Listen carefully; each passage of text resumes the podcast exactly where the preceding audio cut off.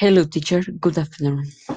My name is Kate Macias, and today I am here to talk about the knife, the knife word, in this podcast. Let's start.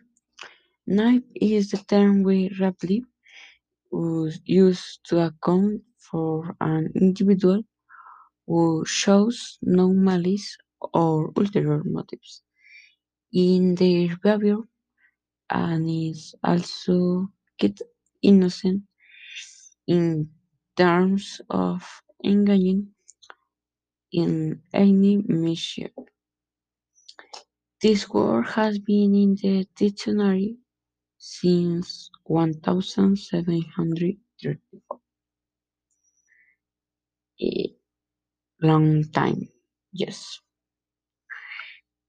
Knife is not an exclusive trait of some people, but a trait that we all go through and can go through from time to time in life.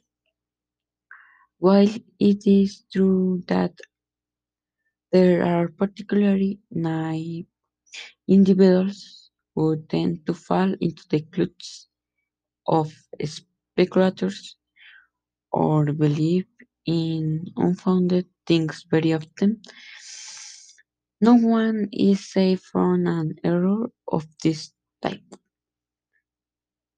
The knife, according to the dictionaries, is the candid person without faults, the innocent is blameless, without malice, they seem to be practically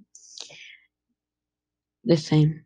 In fact, they are handled as synonyms, but there is an important differential nouns that can be useful to take into account. Eh, for example, how could you be so naive and naive are you saving men you did not know? The young defender committed a knife penalty that the captain of the rival team capitalists won. It was naive to think that we were going to solve the company problems quickly. Um, Friend is speaking. Enter Josue. I think in the word the first thing that comes to mind is my personality. Not always, but sometimes I'm very easy person to decide. Like when someone asks to borrow money, or when someone say that that that they love me. so don't be naive. Be smart, not like me. I actually don't have hope of change one day. I know that you have it. So think smart. Bye. Thanks, thanks, Josue. Um, and other participant is Michael. Enter Michael.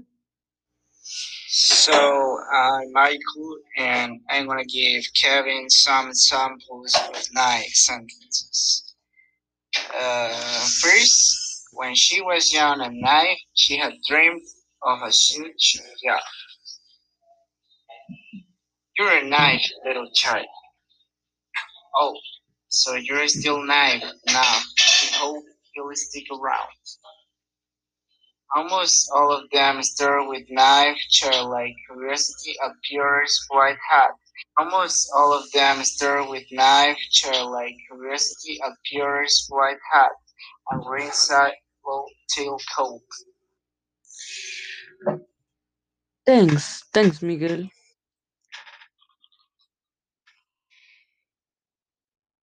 Is then, teacher. Uh, thank you to listening Mm, my podcast. Bye.